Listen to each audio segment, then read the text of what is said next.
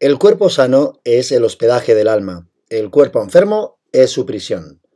Esta frase ya la dijo allá por el siglo XVII el filósofo inglés Francis Bacon. Desgraciadamente, hoy sigue estando muy vigente. Cada vez tenemos cuerpos más enfermos, nos movemos menos y somos víctimas del sedentarismo, el cual tiene muchos problemas peligrosos y consecuencias negativas para nuestra salud. Y aunque no soy muy amigo de las estadísticas, he de decirte que España ocupa el cuarto puesto en el ranking de países más sedentarios de Europa.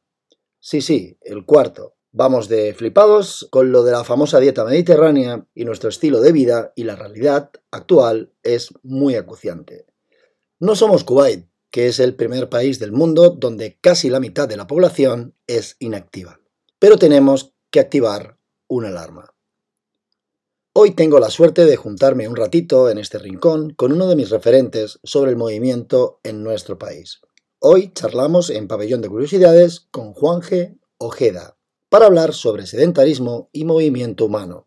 Juan G. es autor de dos libros, Tres pasos contra el sedentarismo y el más reciente, Cuatro semanas contra el sedentarismo. Quiero enfocar la charla con Juan G. desde el punto de vista más holístico, en el que el todo es más importante que la suma de las partes, de cómo el sedentarismo afecta a nuestra alimentación, a nuestro cerebro e incluso a la percepción del dolor. Porque solo empezando a vivir más seriamente por dentro, como decía Hemingway, empezaremos a vivir más sencillamente por fuera. Soy David Franco y te doy la bienvenida a Pabellón de Curiosidades. Sin más dilación, damos paso a la entrevista con Juan Geojeda.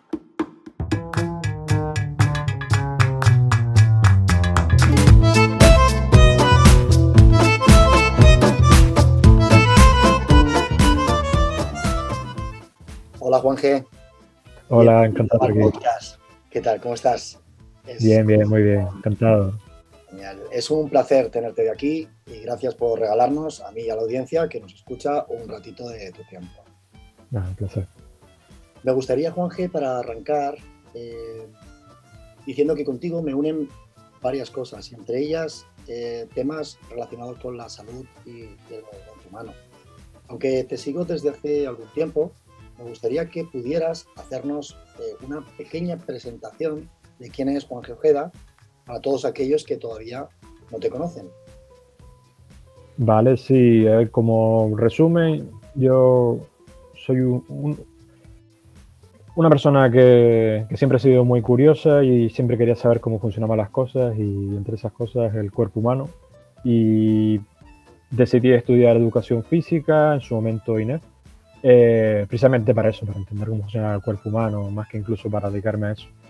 Y después, por cosas de la vida, terminé cambiándome a informática y terminé como ingeniero informático, trabajando durante 15 años, una vida muy sedentaria y me di cuenta de que mi salud estaba muy mal, que me veía con dolores crónicos, problemas de todo tipo, entonces tenía que hacer algo para arreglarlo y decidí parar, revisar cómo estaba mi, mi vida y mi salud recuperar mis conocimientos de mi primera carrera de educación física, que sabía que había, había muchos conocimientos, actualizarme, que me di cuenta que pues, la ciencia había avanzado bastante y había nuevos conocimientos y otros paradigmas. Y entonces decidí que debía arreglar mi cuerpo y mi salud. Entonces, una vez lo conseguí vi que aquellas cosas que yo pensaba que eran crónicas para siempre, ¿no? que es lo que pensamos, que crónico es para siempre, cuando en realidad crónico es algo que dura más de 3, 4, 5 meses, una enfermedad, un dolor, lo que sea, pero que no necesariamente es para, para toda la vida. Entonces me di cuenta que todas esas cosas se podían cambiar y que tampoco era tan difícil y, y, que había mucha gente, sobre todo en mi sector de la informática, que estaba muy afectada por eso y decidí intentar ayudar a esa gente. Entonces me dediqué a, como entrenador personal a, a tratar con, con, gente que tenía la misma problemática que yo. En aquella época, estamos hablando de 7 años así, pues empecé entrenamiento online, que en aquella época todavía estaba de moda. Y, y la verdad es que fui entendiendo mejor y mejorando todo este conocimiento. Y, y, después me empecé a, me gustaba la divulgación y empecé a divulgar todas esas cosas que iba aprendiendo para que, pues que la gente en mi blog o lo que sea, pues pudiera aprender también igual que aprendí yo, pero de una forma un poquito más resumida, no tener que hacer todo el camino que hice yo. Entonces llegó un momento en el que em, yo estaba contento con todo esto y tenía ganas de cambiar otra vez y volver a la informática, que es otra de mis pasiones, y decidí condensar ese conocimiento en, en un libro y que un poco representa pues todos esos conocimientos que le iba dando a, a mis clientes. Y entonces publiqué el libro, me volví a la informática y ahora estoy dedicado a eso, a la ingeniería informática pero, pero bueno, intentando aplicar precisamente todas aquellas cosas que les decía a mis clientes y que trabajaba con ellos para poder seguir haciendo algo que me gusta, pero sin sufrir los dolores, las enfermedades, etcétera, todos esos problemas, eh, falta de energía, falta de salud en general, que, que, solía tener antes y que era como, para mí era ya normal. Eso que era, es uno de los problemas principales que intento explicar en el libro y le explico a mis clientes que eso no es normal. Y aceptarlo no ayuda, todo lo contrario, porque hace que te estanques. Tienes que ver que realmente se puede avanzar, aunque sea poco, pero siempre se puede avanzar, se puede mejorar. Mientras vas eso, siempre hay esperanza. Si dices que esto es lo normal, ahí ya te estancas, no buscas soluciones, no avanzas. Entonces, bueno, ese es un poco mi camino y ahora mismo estoy en ese punto en el que he vuelto a la informática intento compaginar esa pasión de esa profesión que tengo con cuidar mi cuerpo, cuidar mi salud y la longevidad. Estoy de acuerdo contigo. Eh, nuestros ancestros caminaban grandes jornadas para cazar, recolectar semillas o bayas y eran personas atléticas. Nosotros, en cambio, tenemos hoy en día, como comentabas tú ahora, serios problemas derivados de nuestro estilo de vida moderno. Tenemos el frigorífico y una comida, eh, todas las comodidades del mundo, tenemos eh, tenemos todo al alcance. Pero esto nos lleva cada vez, yo creo, a estar más enfermos. Y con el sedentarismo tenemos problemas de movilidad, dolores, estrés. Sé que parece obvio, pero a veces las cosas que son simples a, primera vista no lo son tanto.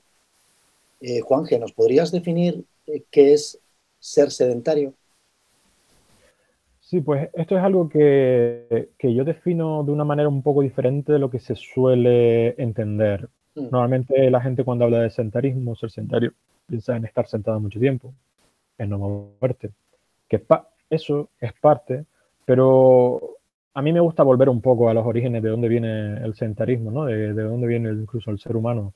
El ser humano inicialmente era, era nómada y iba en pequeños grupos de un sitio para otro eh, buscando dónde estaba la mejor comida, dónde estaban los mejores yacimientos, dónde podían estar mejor. Y, y, todo el mundo hacía un poco de todo. Eran grupos pequeños y te podías permitir, bueno, todo el mundo hacía más o menos de todo y había una diversidad de movimientos, una diversidad de, de climas, porque te ibas moviendo de un sitio para otro, una diversidad de, de frío, calor, de alimentos, etcétera, eh, que cuando empezamos a, crecer como especie en grupos más grandes y establecernos en sitios que también nos hizo que pudiéramos crecer en los grupos y fueran poblados, pueblos, ciudades, etc. Al final eh, nos terminábamos especializando. Porque al final, eh, pues bueno, las fuentes de comida eran más o menos las mismas, las fuentes de, de todas las demás cosas eran más o menos las mismas y, y, éramos mucha gente para todo el mundo hacer de todo. Entonces, nos terminábamos especializando cada uno en hacer una serie de cosas. ¿Qué pasa? Esto es buenísimo como sociedad. Nos permite avanzar, nos ha permitido avanzar en muchos aspectos, pero a nivel del individuo eh, te va restando cosas que eran naturales en tu día a día, que era pues tú tenías que caminar todos los días, tenías que recoger vallas todo lo que fuera todos los días, tenías que, que ponerte a hacer cosas de, de las tareas, de, por hacerte la ropa, hacerte un montón de cosas que ahora ya no tienes que hacer porque eso lo hace otra persona. Entonces tú te dedicas a hacer lo que tú haces y te especializas en eso. Entonces, el problema que tiene eso es que tú ahora mismo estás limitando el tipo de movimientos que haces y siempre haces los mismos movimientos de forma muy repetitiva. Eso inicialmente no era una cosa mm, que se notara tanto porque seguía habiendo un montón de, de cosas que se hacía cada día a día. Eh, pero a medida que vamos avanzando, revoluciones industriales, la revolución industrial, tecnológicas, era de la información, etcétera, cada vez son menos las cosas que tenemos que hacer físicamente, cada vez más la especialización. Entonces nuestro trabajo y nuestro movimiento diario se reduce al mínimo. Entonces, el problema ya no es tanto que nos movamos poco, que sí, es que derivado de todo esto, sino que además cuando nos movemos, nos movemos siempre de la misma manera. Con lo cual, hay ciertas partes del cuerpo que se mueven muchísimo y otras que no se mueven prácticamente nada.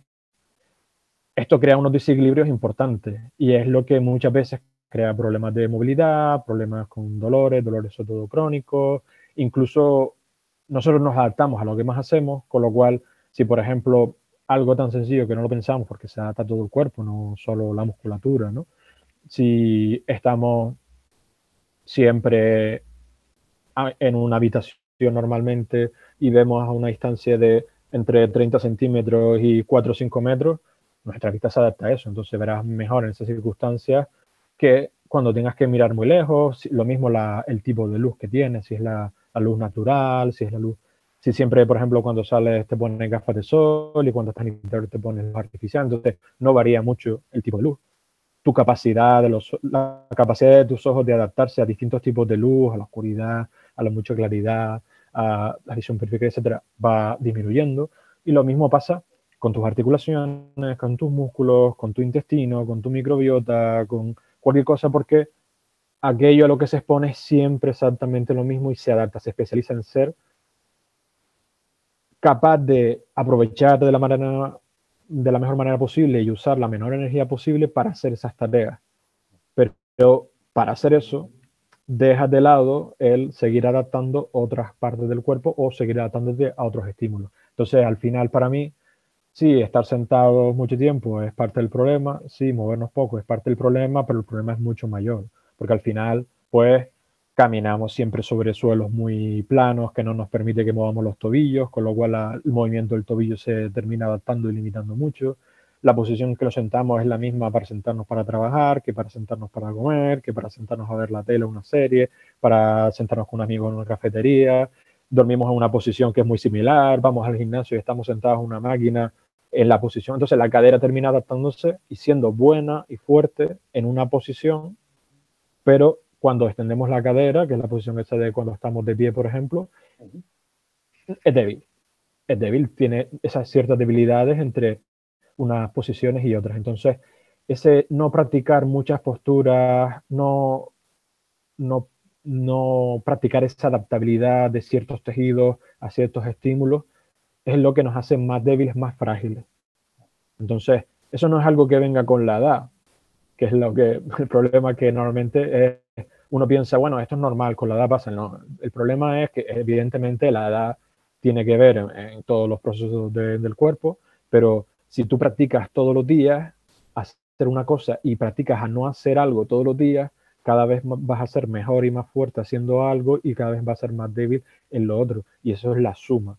Entonces, cuando tienes un montón, cuando tienes 40, 50 años, pues eso, a lo mejor no de, de pequeños, porque de pequeños no, no medimos más, de forma más variada, pero a lo mejor de esos 50 años, pues han sido 40 en los que has estado practicando no hacer ciertas cosas, con lo cual cada vez lo haces peor y te cuesta más.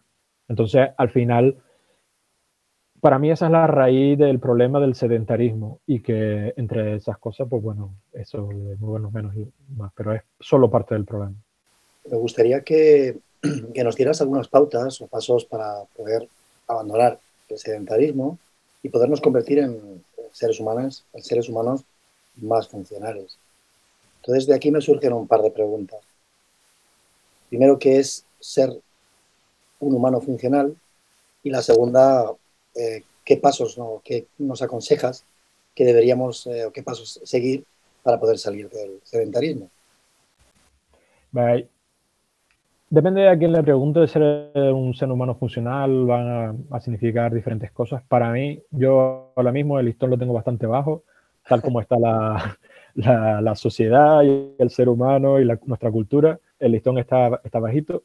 Entonces, yo me contento con que tú puedes hacer aquellas tareas que requieren tu, bien por tu profesión, bien por tus pasiones, por tus aficiones, tu familia, etcétera, sin ningún tipo de dolor. Ser capaz de hacer eso sin ningún tipo de dolor y además incluso probar cosas nuevas sin miedo a lesionarte y a tener dolores, eso para mí ya es algo que no es capaz de hacer la gran mayoría de la sociedad. La gran mayoría de la sociedad a partir de 30 años, y diría que hoy en día incluso 20 y pocos, eh, tiene miedo a probar ciertas cosas porque es que me va a doler tal, es que me voy a lesionar, es que a ese tipo de cosas yo no las puedo hacer, yo no soy capaz, ese tipo de cosas, o que ha asumido que ciertos dolores en su día a día son normales y que el dejar de hacer ciertas actividades debidas al, dolor es normal. Con lo cual, simplemente siendo capaces de hacer tus actividades del día a día y tus aficiones del día a día sin dolor y sin miedo a lesionarte y a tener dolores mañana, para mí eso ya sería un ser humano funcional, que ahí sobre eso podemos construir mucho más, porque una vez tengas eso es mucho más fácil ganar un poco más de fuerza, de agilidad, de, resistencia, de lo que tú quieras. Pero para mí eso es, la base. Hablamos ahora, si te parece, de movilidad. Em, ¿Qué encierra este concepto? ¿Qué, qué, significa? Porque se habla mucho de mobility, de movilidad, pero realmente, em, ¿cuál es el, significado de, de esta palabra? Sí, Movilidad, a ver, es un término que empezó a usarse hace unos años y que antes se utilizaba mucho flexibilidad en un entorno similar o una intención parecida. Eh, pero la principal diferencia que veo yo y el cambio de paradigma con el tema de la movilidad es que la flexibilidad se centraba mucho en, como la elasticidad de los tejidos, en que los tejidos fueran capaces de estirarse y de llegar a unos rangos determinados de movimiento porque conseguías esa esa elasticidad, esa flexibilidad en los, en, los músculos, en los tendones o las fascias. Pero, pero la movilidad mm, va un poquito más allá y por eso me, me, gusta utilizar ese término y trabajar en ese término porque hablamos de esos rangos de movimiento, esa capacidad de mover las articulaciones en unos ángulos determinados eh, con control. Y eso es muy importante sobre todo de cara a, a lesiones, porque lo que nosotros queremos para practicar cualquier tipo de deporte o para nuestra vida diaria y, no lesionarnos es ser capaces de movernos libremente, sin ningún tipo de restricción en cuanto a, lo que pueden o deberían poder hacer nuestras articulaciones, pero al mismo tiempo tener control en todo ese rango de movimiento. Porque desde el momento en el que tú te mueves más allá de lo que puedes controlar, ahí está el riesgo de lesión. Las lesiones articulares ocurren ahí en ese rango en el que tú no tienes control ninguno, no tienes fuerza para estabilizar la articulación o para frenar cuando el movimiento va más allá de lo que tú quieres o es deseable, cuando es un peso o una velocidad mayor de la que puede tu tejido soportar. Entonces, el trabajo de movilidad y lo que busca la movilidad es buscar ese aumentar esa, esos grados de movimiento, esas capacidades de movimiento de cada articulación, pero siempre desde el control, desde ser capaz tú de controlar hasta dónde puedes mover y que puedes mover hasta ahí porque tienes fuerza para estar en esa posición y que puedes volver desde esa posición. Con lo cual podrías eh, perfectamente entrar y salir de cualquier posición sin miedo o riesgo de lesionarte.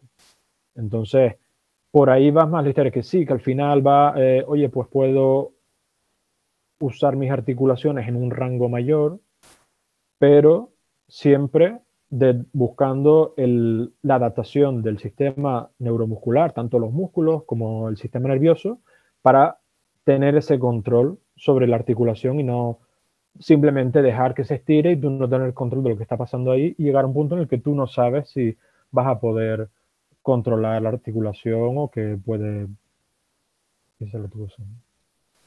Comentabas antes que tenemos el listón muy bajito y podemos con la movilidad reducir el riesgo de aleccionarnos, incluso si puede el movimiento ser una terapia para contrarrestar el dolor. Sí, yo es algo que tengo comprobado. De hecho, yo cuando empecé a trabajar con mis clientes, pues simplemente eso, ofrecíamos servicios a personas que eran sedentarias, que tenían trabajos muy sedentarios, que para que recuperaran un poco su salud, que se movieran más, reducir el dolor, el dolor crónico que Y una de las cosas que me di cuenta, primero conmigo mismo y después con ellos, es que trabajar la movilidad era casi siempre era la manera más rápida de llegar a conseguir esos objetivos. Porque, no porque sea una bala de plata y porque lo arregle todo, sino simplemente porque, por un lado, muchos de los problemas de dolores crónicos, bueno, tiene dos partes, eso, los problemas de dolores crónicos tiene dos partes en el que el dolor te limita, empiezas cada vez a moverte menos, empiezas a tener miedo a ciertas posiciones, ciertos movimientos. Entonces, trabajar de manera progresiva ciertas articulaciones, ciertos rangos sin dolor, hace que aumente esa funcionalidad que tú sientes, esa capacidad que tienes de moverte, se te quite ese miedo y empieces a moverte más. Y entonces el mismo dolor es muy importante respecto al dolor. Eh, controla bastante los niveles de dolor. Es una serie de mecanismos que, tiene el cuerpo en los que al tú moverte reduce la, la sensación de dolor. Entonces, eso ocurre por un lado, pero además me, di cuenta que muchos de los problemas de dolores crónicos que solemos tener viene, viene no siempre, porque el dolor es un tema muy complejo, pero uno de los factores principales que inician el proceso o de los factores que agravan el proceso eh, suele ser que usa demasiado algún, alguna articulación o alguna zona del cuerpo porque otras no se mueven lo suficiente, no se puede mover lo suficiente. Entonces, estamos hablando de un, sistema que tiene muchas piezas móviles, pero del momento en que empiezas a dejar algunas piezas inmóviles, las otras tienen que hacer todo el trabajo. Entonces, pues ya sea el músculo que está trabajando ahí a tope porque esa articulación está trabajando más de la cuenta y no está preparado ese músculo para eso, o un tendón, o a lo mejor la misma articulación, etcétera, pues se ven resentidas. Y no necesariamente tienes que tener un daño, no necesariamente tienes que tener una lesión, pero sí el cuerpo te está mandando una señal para decirte, mira, te estás pasando, nos estamos aquí, estamos haciendo demasiado esfuerzo, igual deberías repartir esto. ¿Qué pasa? Tú en ese momento no puedes porque tienes ciertas limitaciones en las otras articulaciones que están cerca. Esto es una de las cosas más comunes que, esto lo explica, por ejemplo, en los seminarios, en el libro, en, el que era el ejemplo de la rodilla, el que, que también por del, punto de vista, oye, cómo hay que ver un poco este tipo de lesiones y la movilidad en general como, como no algo de, me duele la rodilla, pues voy a mirar la rodilla, qué es lo que tengo. No, normalmente eso no funciona así. El cuerpo es, es un sistema muy complejo en el que tienes que mirarlo un poco cómo se interconectan cada una de las partes. Entonces, casi todos los problemas de rodilla, salvo que te hayas dado un golpe en la rodilla o te hayas luxado la rodilla o algún tipo de impacto directo en la rodilla, vienen del pie, del tobillo o de la cadera.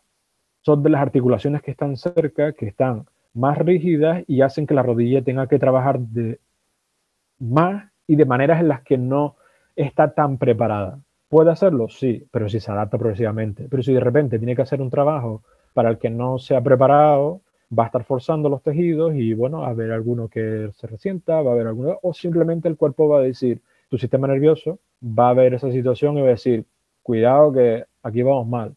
Y entonces te manda la señal de dolor en la rodilla para que tú dejes de hacer ese tipo de movimiento. Con lo cual al final dejas de mover más esa pierna y terminas moviendo más la otra, o lo que sea. Pero el, el, el tema es ese, que si tú no puedes mover bien la cadera o no puedes mover bien el tobillo, vas a terminar moviendo más la rodilla. Con lo cual, trabajando la movilidad del tobillo, la fuerza y estabilidad del pie o la, la movilidad y, y, fuerza y estabilidad de la cadera, muchos problemas de la rodilla directamente desaparecen. Lo mismo con la zona lumbar, lo mismo con el hombro, lo mismo con casi todas las articulaciones más típicas que suelen doler y tener dolores crónicos. Entonces, desde el momento en que tú trabajas aquellas articulaciones, no esas, sino aquellas articulaciones que están cerca, dejando que se muevan más y sean, tengas más control sobre ellas, automáticamente se reparte el trabajo. Y al repartirse el trabajo, la tensión y el esfuerzo, empiezas a ver mejorías. ¿Que sea la solución final? Puede que no, pero has mejorado la situación y te permite trabajar otras cosas. Porque al final en el cuerpo todas las cosas están relacionadas, todas se van sumando, entonces normalmente mi experiencia siempre es que te duele algo, empiezas a trabajar para mejorar ese algo y cuando más o menos eso se arregla, descubres que había alguna otra cosa que estaba tapada y que tienes que empezar a trabajar. Entonces vas como por capas. Pero para mí, primero hay que empezar por eso. Oye, ¿se mueven todas las articulaciones bien como se debería mover? ¿Hay alguna que esté muy limitada? Esa articulación que está muy limitada, ya sea porque se mueve mucho o porque se mueve poco, está cerca de otra que es la que, la que duele. Generalmente ocurría así. Entonces, en esas situaciones, el trabajo de movilidad para mí es básico y es de las cosas que más va a acelerar el proceso. Y, por otro lado... Sí, oh, sí, sí, No, no, y que, y que, y por otro lado, no solo en el, en el, tema este del dolor, sino es que si, por ejemplo, tú eres una persona que se mueve poco, cada vez tienes peor movilidad porque te mueves poco, entonces tu cuerpo le cuesta hacer ciertas cosas. Quieres ir a correr, típico problema de una persona, voy a empezar ese ejercicio, ¿qué hago? No, pues vete a correr. No, pero es que correr a mí me cuesta mucho, es que es horrible, yo no entiendo por qué a la gente le gusta esto, yo sufro un montón, es que no, tú pones a esa persona a trabajar su movilidad, su fuerza, su resistencia antes de empezar a correr y cuando va a correr su cuerpo no se resiste. ¿Por qué? Porque lo puede hacer. Es que el, mayor problema que nos encontramos muchas veces a la hora de empezar a hacer nuevas cosas es que nuestro cuerpo no está preparado para eso. Entonces, meternos directamente, tu cuerpo lo ve como una agresión y, lo, y se resiste y es natural. Y de hecho bueno, es bueno que ocurra porque probablemente no estén los tejidos preparados para eso y te puedas lesionar. Entonces, si tú previamente haces un trabajo, después te das cuenta que esa misma persona que intentó correr y que no le gustaba y que lo odiaba y que lo pasaba fatal, dice, oye, pues, pues en realidad tampoco me molesta. Oye, pues mira, oye, le estoy cogiendo el gustillo, oye, me voy a presentar una carrera, tal. Y, y es, va solo, es muy curioso y además a mí me pasaba muchísimo como cliente. Eh, empezaban a preguntarme, mira, ¿y podría hacer esto? ¿Podría hacer esta actividad? claro, claro, tú, desde que tú veas que, porque al final el cuerpo eh, intenta hacer aquellas cosas que, le, que, gusta y que se le dan bien y rechaza aquellas cosas que no se le dan bien. Eh, y eso lo hacemos todos a nivel cognitivo, a nivel físico, a, de todo, ¿no? Y entonces es algo que si tú mejoras esas ciertas capacidades que te permiten ver el mundo de otra manera, y hay, por ejemplo, algún estudio en el que se veía como eh, varias personas eh, le preguntaban acerca de una distancia. Oye, calcula la distancia que hay de aquí al, al edificio aquel, por ejemplo. Pues dependiendo del nivel físico que tuvieran, la distancia era diferente. Aquellas personas que tenían una baja condición física decían que estaban muchísimo más lejos de lo que estaban. Aquellas personas que tenían una gran condición física decían que estaban más cerca de lo que realmente estaban. Entonces nuestra percepción del mundo cambia mucho en función de nuestras capacidades. Con lo cual, simplemente trabajando en esas capacidades, a lo mejor podemos empezar a percibir cosas que normalmente son un esfuerzo como algo que, oye, pues a lo mejor lo puedo hacer. Oye, pues a lo mejor podría hacer esto. Y aumentas tu, tus posibilidades de, hacer cosas. Interesante, sí. La verdad es que no lo había pensado, pero lo del estudio, pero sí, sí, es verdad que, que cambia la percepción que tenemos del mundo, claro. Sí. Me gustaría que, nos hablaras sobre la relación que existe entre el dolor y el daño, porque aquí también hay mucha controversia. Creo que el tema es bastante más amplio y complejo de lo que, parece a simple vista, ¿verdad? Sí, yo me acuerdo cuando empecé con, este tema, por lo menos en, España había poca información sobre sobre el tema del dolor, la nueva ciencia del dolor y, y me puse a investigar por ahí y como había estado muchos años con la informática, la informática al final pues el inglés es un idioma que predomina mucho y tienes que ponerte las pilas, pues al final una de las cosas que hice al actualizarme fue buscar muchas fuentes en, en otros sitios, Estados Unidos, Canadá, Australia, donde todo el tema de la ciencia del dolor pues se ha estado mirando mucho desde, desde hace tiempo. Y, y ahora por suerte la verdad es que hay mucha gente que está divulgando sobre este tema como Arturo Huicochea y como otra gente que está muy metida en el tema, los oficios se han volcado en los últimos dos años o así con este tema también. Entonces, la verdad que se entiende mucho mejor, pero sí es algo que todavía está muy arraigado en nuestra cultura, en el, en el, concepto colectivo, que es que si te duele algo es que algo está roto, hay daño, hay algún tipo de daño. Y eso realmente, pues no es así, ¿no? Lo hemos estado amando desde chicos, desde años y generaciones y generaciones, pero ya sabemos que, que, eso no es así. Nosotros tenemos señales de todo el cuerpo, de calor, de frío, podemos notar una caricia, un pinchazo, un corte, eh, notar dentro del cuerpo también cambios en la acidez del cuerpo, cambios en la temperatura, cambios en, de montón de tipo. Tenemos sensores por todo el cuerpo para eso, pero eso es solo información. Solo información que el cerebro el sistema nervioso central y el, cerebro se coge, se evalúa y se decide qué información es importante, qué información no, y sobre todo, para qué contexto. Entonces, dependiendo del contexto en el que tú estés, pues esa información será más o menos útil y le prestarás más o menos atención. Y eso lo podemos ver perfectamente y lo entendemos en los sentidos, ¿no? Los sentidos típicos que conocemos, la vista, el gusto, el oído y demás. Eh, y sabemos que, bueno, nosotros en realidad, pues, recibimos la luz, hay unas células en nuestro ojo que perciben esa señal, se la mandan al cerebro, el cerebro lo interpreta y después realmente nosotros no estamos viendo directamente lo que ocurre, sino vemos una interpretación que hace nuestro cerebro y por eso funcionan las ilusiones ópticas. O, por ejemplo, está, existe el, el, el ángulo muerto, ¿no? Y ese tipo de cosas es porque en realidad nosotros no vemos directamente lo que hay, no, mm, la percepción no es la señal, es la interpretación de la señal. Pues con el dolor existe lo mismo. El dolor en realidad viene una señal, que a lo mejor puede ser una señal de un corte, o puede ser una señal de una presión que pasa de un umbral determinado, o puede ser eh, una de, inflamación, un cambio de acidez en los tejidos, porque a lo mejor se rompen células entonces eso cambia la acidez de, los tejidos. Puede haber una, unos músculos que, que, a lo mejor pues tengan falta de oxígeno, entonces mandan una señal determinada al cuerpo. Entonces el, el, cerebro va a decir, oye, esto es una señal que le tengo que prestar atención, sí, no, vale. ¿En qué contexto? Oye, pues mira, este, esto significa que te has quemado y que no deberías seguir teniendo la mano en el fuego porque, porque es una mala idea. Eso, entonces el, el, cerebro va a mandar una señal a la mano, que es la señal del dolor, que tú la vas a percibir como si estuviera ahí, pero en realidad es una proyección que hace el cerebro en esa zona para que digas, quita la mano de ahí. Entonces, es un, digamos que sería como un sentido, pero con llamada a la acción. Entonces, tú tienes unos un montón de señales que llegan de todas las partes del cuerpo y de todos los sentidos y el cerebro decide que una señal, que una, esa situación es potencialmente peligrosa, no necesariamente ni siquiera peligrosa, sino que el cerebro piensa que podría ser peligrosa y ahí siempre va a ir a la, a la peor, porque el entorno en el que nos, nos desarrollamos como especie es mejor equivocarse pensando que un animal te va a comer que pensar que no y al final te come.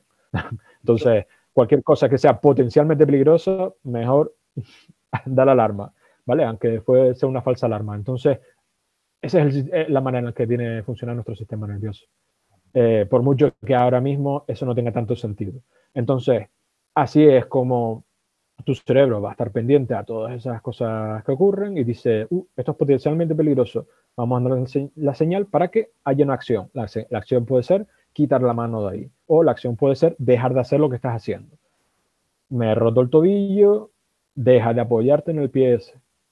Tengo un dolor cada vez que piso, ah, ah, ah, deja de apoyarte ahí. Entonces tú recibes esa señal que te va a impulsar a la acción. El dolor normalmente no te deja eh, normal, te, te hace hacer algo, es algo que te llama mucho la atención, más que lo que puede ser eh, ver algo, el olfato, lo que sea, es como tú no puedes dejar de prestar atención a ese dolor. Entonces, ese tipo de señal es una señal que hace que tú hagas o dejes de hacer algo que estás haciendo.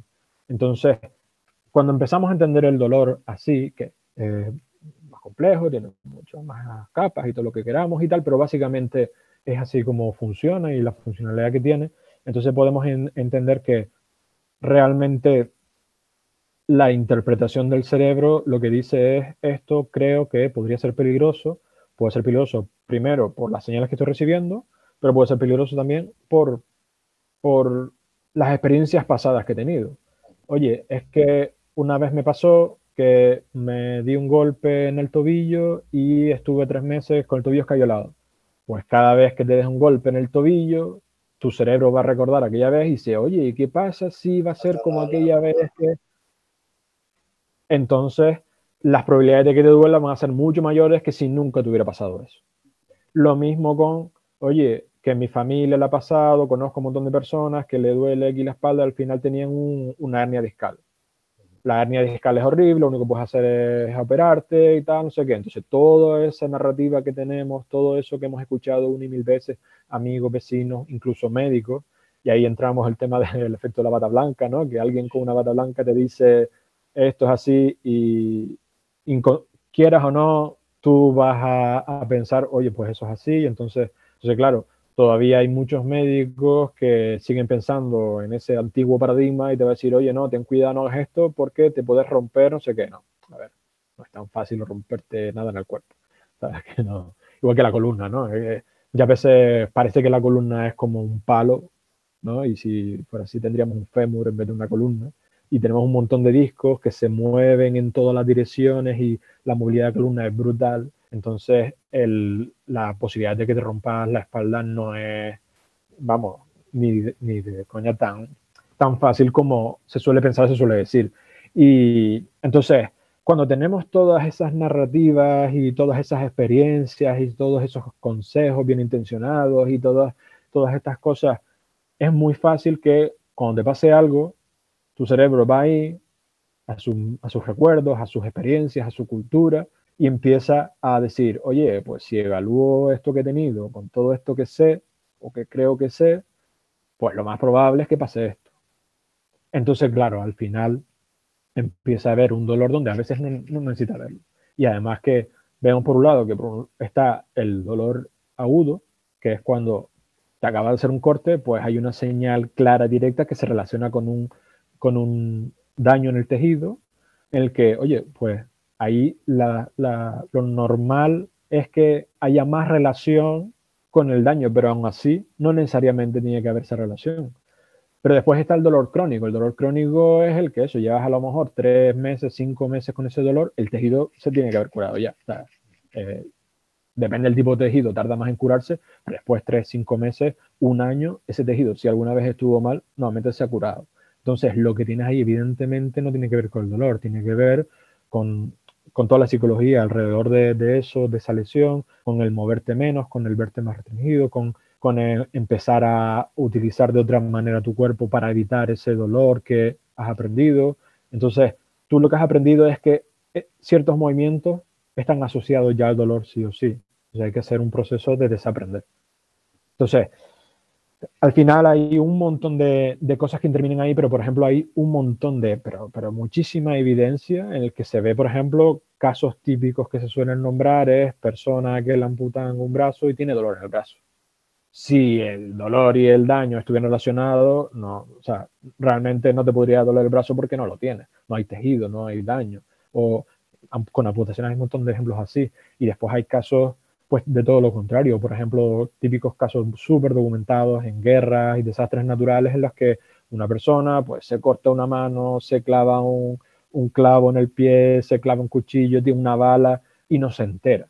¿Por qué? Porque en el contexto esa no es la cosa más peligrosa que hay. El cerebro siempre, claro, siempre va a buscar protegerte y protegerte de aquello que sea más peligroso. Entonces va a elegir y decir, oye, ¿qué es lo más importante aquí? ¿Salir por patas o centrarte en este dolor? ¿Qué pasa? Si tú estás en tu oficina, a lo mejor te cortas con el folio y es lo más peligroso que te va a ocurrir en el día. Entonces te va a doler un montón y va a ser ahí, tu foco de atención va a estar ahí.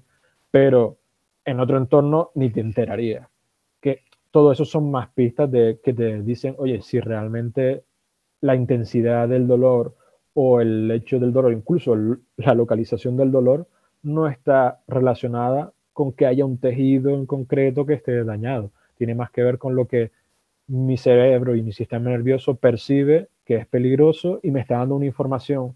Pero también hay a veces una equivocación de decir, oye, no tengo que ignorar el dolor. No, el dolor es importante, es una señal súper importante. La gente que es incapaz de sentir dolor suele morir pronto, porque no conoce los límites, se da golpes constantemente, se corta, se quema, se da, no, no aprende todos esos límites de su cuerpo, que es lo que, donde llegan las cosas peligrosas, ¿no? Entonces, es información que tenemos que aprender a simplemente ver objetivamente e intentar sacar información de, oye, pues no puedo apoyarme de esta manera porque me duele. Bueno, pero puedo mover más cosas que no me duele y puedes ir buscando todos aquellos movimientos y posiciones que no te duelen y seguir haciéndolo.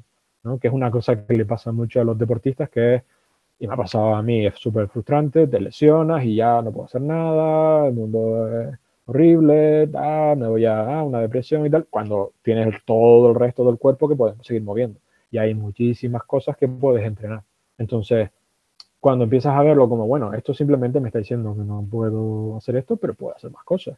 Y mientras más cosas haga y más movimiento haga, el mismo cuerpo va a ir regulando esa intensidad, esa señal del dolor, con lo cual pues me va a ayudar también a la mejoría. Sí, estaba recordando, según estabas contando, antes del, verano, estaba corriendo por la montaña y, ya cuando había terminado de correr iba a recoger el coche que estaba aparcado en, en en un descampado, me tropecé con la mala suerte de que me partí el peroné pero me partí el peroné de la, de la manera más tonta del mundo. Iba caminando en plano y liso. Tropecé y punto. Y venía a correr por la montaña, subiendo y bajando piedras. Y es curioso, porque se me puso, el, recuerdo, el tobillo al segundo, como un globo. Pero cogí el coche, estaba como a una hora o así de casa. Volví a casa, me fui al hospital y no me dolía. Y ya cuando llegué al hospital ya me empezó a doler porque ya era ya otra preocupación, ¿no? Ya era, tenía que salir, tenía que seguir de allí, tenía que coger el coche, conduje con el peroné partido y todo y ni me enteré, la verdad. Nada, cero, cero dolor. Es curioso. Sí, sí, no, los fenómenos estos con el, con el dolor eh, y, el cerebro, hay casos muy, muy locos. Y un caso que es súper curioso, eh, que se ha contado por ahí mil veces, que eh, una persona, era un obrero que estaba en una obra y, se cayó, no sé si de un andamio o algo, y cayó sobre un clavo y el clavo lo atravesó la bota y, y estaba con un dolor insoportable, se lo llevaron con la ambulancia y le tuvieron que poner eh, morfina, le tuvieron que, con Estados Unidos, y le tuvieron que poner, mm, y estaba que en un dolor, el clavo había pasado entre los dedos, no lo había dado, pero el cerebro pensando que el clavo le había atravesado el pie, estaba generando dolor y el dolor era real, que es la, es la cosa que a veces no se entiende cuando la gente piensa que cuando se habla que el, el dolor es una interpretación del cerebro, es como que está, nos la estamos inventando, que son cosas tal que, y además que podemos ignorarlo, que podemos convencernos de que no está, no, el dolor una vez está es real. Y ese dolor, o sea, puede ser, llegar a ser horrible por muy poco basado en daño que esté, en ese caso en concreto, una vez lo tienes, es tan real como cualquier dolor que te están cortando la pierna. Entonces, no hay que menospreciar esa, esa intensidad, ese dolor, esa señal. Lo que sí hay que intentar es verla en contexto porque eso, después te encuentras que, oye, que a lo mejor es que no había razón para esa alarma. Vale, que está bien tener el sistema que da las alarmas en el momento, pero, pero hay que intentar, a lo mejor lo que suele hacer, yo he tenido dolores así bastante fuertes, yo por ejemplo he tenido piedras en el riñón y duelen muchísimo, y me, he roto huesos, músculos, tendones y, cosas y la verdad es que dolores que son migrañas y dolores muy muy fuertes que pero sí que es verdad que a medida que iba aprendiendo sobre el dolor mi capacidad de llevarlo mejor ha aumentado muchísimo simplemente por intentar, bueno, vamos a ver, vamos a calmarnos, vamos a ver cuánto de peligroso es esto. ¿Cuánto, cuánto me va a afectar? ¿Qué, o sea, ¿Qué consecuencias hay de que esto vaya más, vaya menos, realmente. Y, es curioso, pero simplemente tener esos diálogos internos, en vez de los típicos diálogos que solemos tener automáticamente de me voy a morir, esto es horrible, esto es un dolor que no he tenido nunca, no sé lo que me pasa, esto qué será, a lo mejor es algo súper grave. Cambias esos diálogos por los otros y automáticamente tu nivel de dolor, aunque esté ahí, es muchísimo más manejable.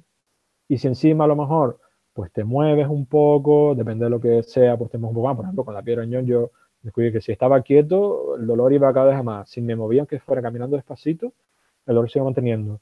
Con ejercicios de respiración y demás, también al final, pues mi hermana, por ejemplo, dice, tú eres un loco que está ahí, no me llamas y te vas de tu casa al centro de salud caminando, que está de dónde, vas solo, vas allí para que después te pongan el suero y no sé qué. Yo, no, porque ya sé lo que hay, sé también que lo que me van a hacer, ¿sabes? La piedra está ahí, ¿no? hasta que no la eche, ya está. ¿sabes? No es que me vaya a empeorar algo, ¿sabes? No, no me, nada va a empeorar, lo único que me va a doler más. Pero, pero claro, al final, mentalizando con eso, teniendo esos diálogos internos, caminando un poquito, respirando, al final estaba más o menos tal, con dolor, pero era un dolor mucho más manejable que en otras ocasiones que podía llegar a desmayarme. Entonces, e, ese tener ese, ese contexto, entender cómo es y tener esas herramientas para decir, oye, vamos a analizarlo porque a lo mejor estamos la alarma antes de tiempo, a lo mejor Y, si no, oye, pues hacer caso a la alarma, ¿no? Pero, pero sí que verlo como es, como una señal y interpretarlo. Yo creo que eso es importante. Juan G., cambiando de tercio, em, me gustaría hablar de tu primer libro sobre tres pasos contra el sedentarismo. Hablas de sentarse en el suelo, de colgarse y de caminar. ¿Por qué estos tres y, cómo deberíamos realizarlos? Sí, yo estos tres elegí y esto engancha un poco con la pregunta que no te llega a contestar al principio de cómo, cómo ser menos sedentarios, ¿no? Entonces buscaba esa, esa manera de cómo ayudar a la gente a salir de ese sedentarismo desde el punto de vista de la descripción que había dado del sedentarismo, ¿no? Entonces, eh, si el problema que tenemos es que nos especializamos mucho y que hay muchas cosas que no hacemos y que nos falta variabilidad de movimiento, lo que tenemos que es que añadir esa variabilidad de movimiento. Entonces, eh, para mí lo más importante es intentar romper un poco todo ese siempre estar en la misma posición, siempre movernos de la misma manera, de la manera que se pueda, pues interrumpiendo un poco el tiempo que estamos sentados, sentándonos de manera más, más diversa, eh, intentando buscar poner, cambiar nuestro entorno, que eso son cosas que comento en el libro, cambiar, nuestro entorno para que nos haga movernos de manera más diversa, en vez de tenerlo siempre todo a la altura determinada que hace que prácticamente no tengamos que hacer ningún esfuerzo. Entonces, eso serían pues como algunas una ayuda de cambiar nuestro entorno para que nuestro entorno en sí sea menos sedentario y nos haga movernos de manera más variada.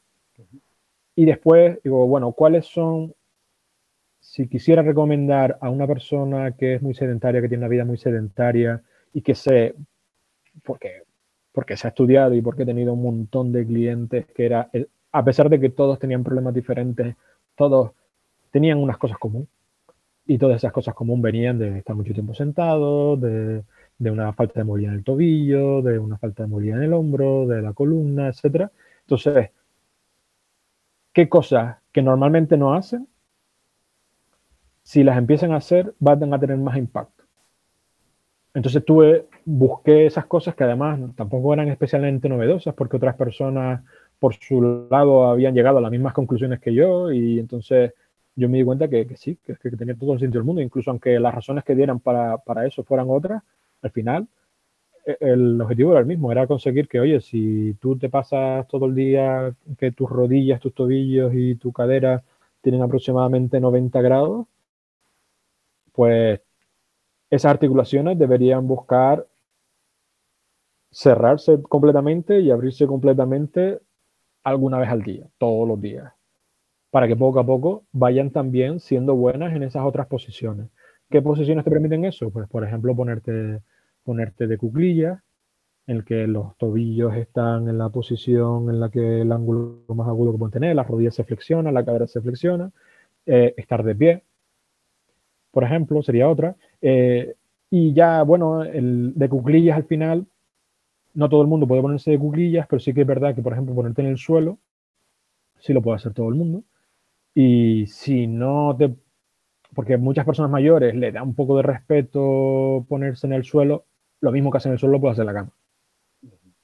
Entonces te puedes sentar de la misma manera que te sientas en el suelo, pero sin bajarte al suelo, que muchas veces eso da respeto, a veces está relacionado con dos problemas, como el oído interno y algunas historias, pero, pero que te quita una barrera, ¿no? Entonces, el hecho de que tú te puedas sentar en el suelo es interesante, el hecho de que sentarte en el suelo sea incómodo es muy interesante, porque al final, y aquí entramos otra vez con las señales del cerebro, el, esta incomodidad que tenemos cuando estamos sentados en el suelo, que se está quedando el culo plano y tal, y que estás así como tal, eso es, es un tipo de dolor. Es un dolor muy suave. Claro, y es la señal que te da el cuerpo para que diga, cambia, cambia. Entonces, nosotros no lo vemos en ese punto como dolor, sino como una incomodidad, pero es, un grado, es simplemente un grado. Cuando llegas, si llevaras mucho tiempo, llegas a, llegas a tener dolor y tú en, otros, en otras posiciones que no son en el suelo no lo identificas, pero al final es lo mismo, es tú tienes una señal que te va diciendo cambia de postura, que llevas mucho tiempo en esa postura, la sangre se va acumulando en otra parte del cuerpo, esa parte se va estirando mucho. Hay una serie de cosas que van ocurriendo porque mientras más cambie de postura, más se puede relajar otro músculo, se cambia al otro, la sangre va de unos músculos a otros, de una parte del cuerpo al otro. Entonces, Para que ocurra esto, el cuerpo está continuamente mandando señales. ¿Qué pasa? Desde que somos niños, nos enseñan a estar sentados, quietos, en clase y que moverte es malo. Entonces aprendemos a ignorar esas señales, pero esas señales están ahí. Si nosotros estuviéramos como cuando éramos niños, incluso en el trabajo tienes que trabajar sentado, estuvieras cambiando todo el rato de postura, tendríamos muchísimo menos problemas. Porque el mismo cuerpo te va dando las señales en el momento de decir, oye, ya tengo que cambiar. Mira, ya tengo que cambiar. Pero hemos aprendido durante muchos años a ignorar esa señal. Entonces, sentarte en el suelo es un poco como volver a empezar. Decir, oye, aquí es que te tienes que cambiar sí o sí porque es muy incómodo. Porque tienes ahí el suelo muy duro, entonces te vas cambiando. Y empiezas a estar en una serie de posiciones en las que normalmente no estás. En unos, unos rangos y unas posiciones de las articulaciones variadas. Hombre, lo interesante es forzar porque muchas veces uno tiende a... Estas que son las que me van son las únicas que hago. Intenta variar, ¿no?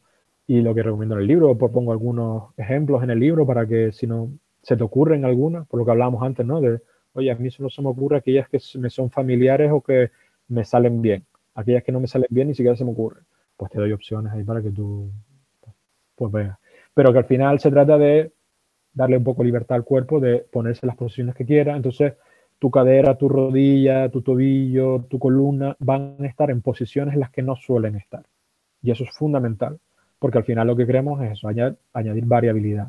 Entonces, con que todos los días hagas unos minutos esto, el impacto que va a tener en sobre todo el tren inferior, pero incluso también en tu columna, va a ser grandísimo. Simplemente por estar sentado. Puedes estar sentado viendo la tele, viendo Netflix o lo que quieras, eh, pero puedes hacerlo. Si a eso después dice, bueno, ya más o menos tren inferior lo tenemos más o menos cubierto, también al final depende de cómo apoyes las manos y tal, pero, pero vosotros tren inferior, pues vamos a, también lo que, y tocamos un poco la columna, y, vamos a tocar la columna, los hombros, el cuello, las manos, los brazos, colgarnos. Colgarnos es algo que es básico en nuestra especie, aunque a nosotros ya nos parezca que no es tan básico, pero nosotros evolucionamos de un tipo de, de homínidos que se colgaban y que lo que se llama la braquiación, que es el, el ir yendo de una rama a otra usando los brazos como si fuéramos caminando, pero por, por los árboles. Entonces, eso no lo, no lo hacen o no lo hacen igual todos mismos, nosotros sí. Entonces, eso al final hizo que desarrolláramos ciertas habilidades en el hombro y toda esa movilidad que tenemos en el hombro, que podemos hacer un montón de tipos de movimientos y, y lanzar y, y tenemos todas esas capacidades manuales que tenemos, vienen en parte de esa adaptación que tuvimos. Entonces, eh, el practicar algo que es un poco la base de cómo desarrollamos toda esa movilidad nos va a ayudar. Y si no queremos irnos a, razones tan así un poco metafísicas, simplemente el hecho de practicar posiciones que no practicas en, tu día a día, porque en tu día a día tus manos están aquí delante del pecho y las mueves aquí y, y todo lo que sea aquí eres fuerte y eres hábil, y tú puedes aquí coger cosas sin problema, pero cuando vas a poner la maleta aquí arriba en el, en el avión, pues ya no es tan fácil y cuando quieres poner las manos aquí atrás, pues tampoco es tan fácil y cuando quieres poner el brazo totalmente vertical, lo que estás haciendo al final es doblar la espalda porque no puedes directamente, el hombro no llega atrás, todo ese tipo de cosas. Entonces es que tendrías que hacer más ese tipo de cosas. Y, y una manera fácil de adquirir un poco todas, todas esas cosas que no haces, empezar a hacerlas es colgarte. Ahí doy opciones como por ejemplo colgarte de lado, porque por ejemplo a lo mejor tienes dolores en el hombro, no, todavía no estás en ese punto en el que puedo llegar ahí. Colgarte de lado te, ayuda, te ayuda con la fuerza del agarre, te ayuda a conectar bien la mano con el codo, con el hombro, la escápula y el tronco. Esa conexión tanto a nivel neuromuscular como a nivel del tejido conectivo. Después eso lo puedes hacer también con el brazo arriba, puedes apoyar las manos en el, en el marco de la puerta cada vez que pasa. A lo mejor todavía no estás en el punto en el que los brazos llegan a la vertical, pero está un poquito más adelante, pero ya empiezas a hacer esto, por ejemplo, yo recuerdo a un amigo del mundo de la informática de, que me, me, oyó decir esto, vi un artículo que tenía sobre el tema hace años y me lo encontré en un congreso años más tarde y me dijo, tenía un montón de dolores en el hombro y en el cuello, empecé a hacer simplemente lo de la puerta y ya no tengo. Ya no tengo. Y es que al final es eso, tú cuántas veces en tu día mueves el brazo por encima de la cabeza. Entonces, simplemente añadiendo eso, estás añadiendo variabilidad de movimientos, estás empezando a trabajar y dejar que tu sistema nervioso empiece a ver como normal y posible una serie de movimientos y cada vez vas a mejorar en ello.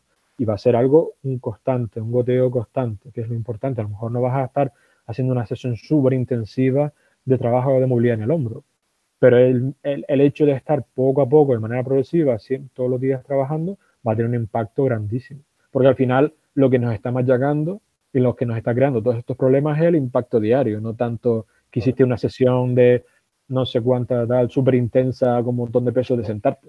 No, no fue eso. Fue el día a día, durante meses, años.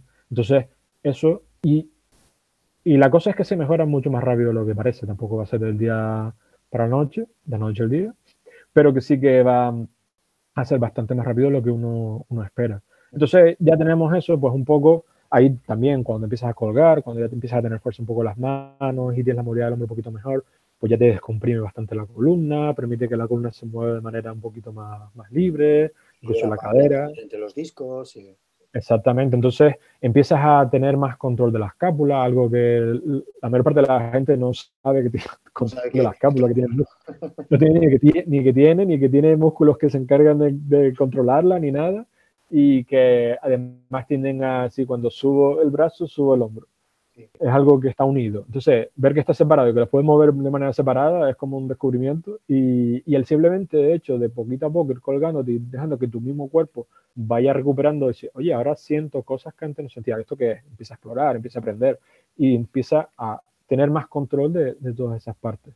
Entonces, eso es fundamental. Y después caminar, caminar es bueno, hay 20 mil millones de estudios sobre por qué caminar es bueno y podemos sobre eso añadir 20 mil razones más, porque desde que al final es un movimiento básico en el ser humano y que mientras más lo practiques, pues más tiempo de mayor durarás haciéndolo, igual que lo de sentarte en el suelo y levantarte del suelo, pues si quieres de mayor poder levantarte del suelo si te caes, mm, practica sentarte en el suelo, porque tendrás que sentarte en el suelo y levantarte del suelo muchas veces y caminar, una de las cosas que yo comento en el libro y que a veces se nos va un, poco es, por ejemplo, nosotros tenemos la idea de que los, huesos son algo inmóvil, algo que está ahí, que casi que muerto, por así decirlo, ¿no? Son, es una cosa dura que una vez ya crece, ya se quedan ahí, hasta lo único que puede hacer es que cuando empieza a hacerte mayor, cada vez pues están más débiles y se te pueden romper y, y ya está. Y nos damos cuenta que, que, es un tejido vivo que se adapta continuamente y que ahí doy ejemplos como por ejemplo los astronautas, como pierden un 30-40% de su masa ósea eh, cuando están en el espacio, eh, o por ejemplo las personas que están encamadas también pierden su masa ósea, y simplemente es por el hecho de que su exposición a la gravedad y al peso que tienen que soportar los huesos es menor, con lo cual se adapta a, aguantar menos. Entonces, hay una cosa que eso explicaba, por ejemplo, en los seminarios con mis clientes y que, no, caemos en esto, pero también otra cosa importante es esa presión de la fuerza de la gravedad, cómo se ejerce. Entonces, si tú, por ejemplo, tengo aquí, no tenía antes un hueso para explicar estas cosas, que tú, tienes eh, tu fémur, por ejemplo, si, si tú estás de pie, el fémur está así, vertical, entonces la fuerza va a lo largo del hueso. Entonces el, el, hueso es muy fuerte aguantando el peso así y a lo largo de todo el hueso. ¿Qué pasa si tú, por ejemplo, hace así y este, este es tu fémur, tu muslo. Tú estás sentado todo el día y ahora la mayor parte del tiempo está, si este es tu muslo y a lo mejor aquí está el tronco, el peso está reposando el, el, peso sobre, sobre la sobre, pelvis, en este caso la cadera. Exactamente, sobre la, sobre la pelvis, sobre la cabeza del fémur y entonces la densidad es diferente porque aquí el peso que hay es la de la mitad del muslo, es muchísimo menor y además en, en esta dirección. Entonces, ¿cuál es la mayor fractura que suele haber en personas mayores de cadera? Que es la cabeza del fémur. No en realidad no es la pelvis, se rompe la cabeza del fémur. ¿Por qué? Porque es la, la zona donde la densidad entre la cabeza del fémur y el resto del fémur cambia. Y eso, fractura en, en ingeniería de materiales y demás, se ve en los puntos de fractura. Entonces, Claro, entonces eso tiene una explicación súper lógica y que además, pues el simple hecho de pasar más tiempo de pie caminando, por ejemplo, porque además hay un poquito de impacto, el impacto también es muy importante de cara a la solidificación del hueso, igual que la musculatura, el tener músculos que tiren del hueso, al final es una tensión contra la que tiene que luchar el hueso y se tiene que adaptar. Entonces, todo ese tipo de cosas pueden hacer que el hueso, primero, tenga la densidad sea más proporcionada y en la dirección que se espera que, se, que tenga, y, y, que reduces muchísimo pues, esas posibilidades de fractura, de hueso de cadera, un montón de cosas que no tenemos en cuenta, pero oye, simplemente el hecho de todos los días caminar 9.000, 10.000 pasos, lo que, lo que sea, aparte de todos los beneficios que tiene al sistema cardiovascular, en general, moverte, al cerebro, que también se ha, se ha visto un montón de beneficios al cerebro y demás, pues también al, a, a, tus huesos y, y, tu longevidad al final, porque otra cosa que se ha visto es eso, una persona que tiene una lesión de cadera de mayor, la esperanza de vida decrece bastante. Y simplemente eso, tú, al final es tu capacidad de ser autónomo, de moverte, influye mucho en todo. Y ese movimiento va, a impedir que tengas una sarcopenia, una pérdida de, masa muscular y que te proteja también toda esa articulación y, esa movilidad de los huesos. Pues quería comentar, quería compartir contigo un tema mío personal. Mm. Yo tengo una enfermedad que se llama PERTES. Eh, PERTES es una enfermedad eh, congénita que es una necrosis de la cabeza del fémur eh, que antiguamente se operaba. Y ahora, ahora, bueno, ahora ya realmente no, no, se opera. Y es que, bueno, pues en un estado concreto de, la formación del feto, pues no le llega una, la sangre como le debería llegar y, y, bueno, al final el hueso termina astillándose. Pero lo que te quería comentar sobre esto es que a mí, cuando me operaron, que me operaron con cuatro años y luego con 18 para ponerme en el futuro una prótesis, ¿qué me desaconsejaron? el médico, hablábamos antes del tema también de lo de la bata, ¿no? Les aconsejaron que hiciera deporte, eh, que me cuidara muchísimo la cadera, que todo el, de, todo el deporte, sobre todo el de impacto, que no hiciera. Claro, imagínate con cuatro años. A un niño nada más que en su día me hubieran dicho que era hiperactivo, antiguamente eso no, ni existía, ¿no? que estuviera quieto. Claro, yo al final, ¿qué he hecho? Estudiar, estudiar, estudiar, trabajar toda la musculatura adyacente a, la articulación y ahora puedo hacer prácticamente todo. Incluso una sentadilla, una pierna sobre, sobre la, digamos, la cabeza del fémur operada, porque a mí sí que me operaron y, me reconstruyeron la cabeza del fémur. Y, es que es curioso todo esto que, comentas porque me parece, me parece increíble. Sí, sí, sí. No, la verdad es que y es una pena, es una pena, creo que es algo que está cambiando, está cambiando más rápidamente en el mundo de la fisioterapia, pero, pero que cambia también el mundo de la medicina y sobre todo en ciertas áreas que todavía son como muy de... Entiendo que son precavidos, ¿no? Y que prefieren curarse en salud, pero que al mismo tiempo no se dan cuenta del daño que están haciendo, ¿no? Y como yo he tenido clientes a la, por ejemplo, una chica bastante joven, que hacía crossfit y que te decía, no, es que tú tienes artritis reumatoide tal la rodilla y entonces que no puedes hacer lo otro. Y ella estaba súper motivada con el crossfit, le encantaba, estaba, y estaba súper deprimida. Estaba muy deprimida porque que para ella le habían quitado gran de Además, eso, hay personas que necesitan más actividad que otras. Hay personas que le quitan un poco de actividad, no pasa nada. Otras que pasa mucho, y a nivel anímico, a nivel de salud, a nivel de muchas cosas. Entonces, y aparte de que realmente no, era cierto, o sea, la rodilla mejora con el movimiento y con... Sí, el movimiento adecuado no siempre tiene que ser el mismo para todo el mundo, pero todo el mundo tiene algo que pueda hacer y independientemente de lo que tenga. Entonces, simplemente adaptar, adaptar. Entonces, el, limitar absolutamente y después, me acuerdo de eso, le dieron una típica ficha fotocopiada que es para ejercicios para señoras de 60 y pico años. Que veías una señora de 60 y pico años en la ficha, que tiene 21. Entonces, y yo me acuerdo cuando, cuando yo tenía 20 y pocos, tuve eso, una lesión en la rodilla, al final tuve en la rodilla, me había operado la otra, el menisco, pero en esta pues tenía rodilla al corredor, rodilla del saltador y el y tendinitis en el tendón de la pata de ganso. Mm. Y, es como, no puedo tener más cosas de la rodilla. Y al final estuve, sí, sí, no, estaba súper completo, yo no sé qué. Y, y, la cosa es que me llegaron a infiltrar en el tendón de la rótula, me llegaron, y al final uno de los médicos me prohibió bajar escaleras. Yo tenía veintipocos y ya me decía, no, tú no puedes bajar escaleras, no, y no puedes hacer esto y lo otro. Y, claro, con estos miedos que te meten, al final, pues perdí, subí peso, dejé de hacer cosas, no sé qué, cada vez estaba peor. Y estuve, pues, más de 10 años, diría que casi 12, 13 años así, con dolores de rodilla, más, solamente 15 o así, que, mm, que yo es que no aguantaba más de 15 minutos sentado en un coche porque no puedo, si no tenía la pierna medio estirada, como estuviera a 90 grados o 100 grados, una cosa así, el dolor era... Y después estaba cojeando todo el día. Y odiaba coger aviones y coches por eso, durante un montón de años y, no me daban soluciones. Y después al final, mirando y estudiando y revisando, empecé yo a mejorar mi cadera, mejorar mis pies, menos tal, y al final mi rodilla no tiene absolutamente nada.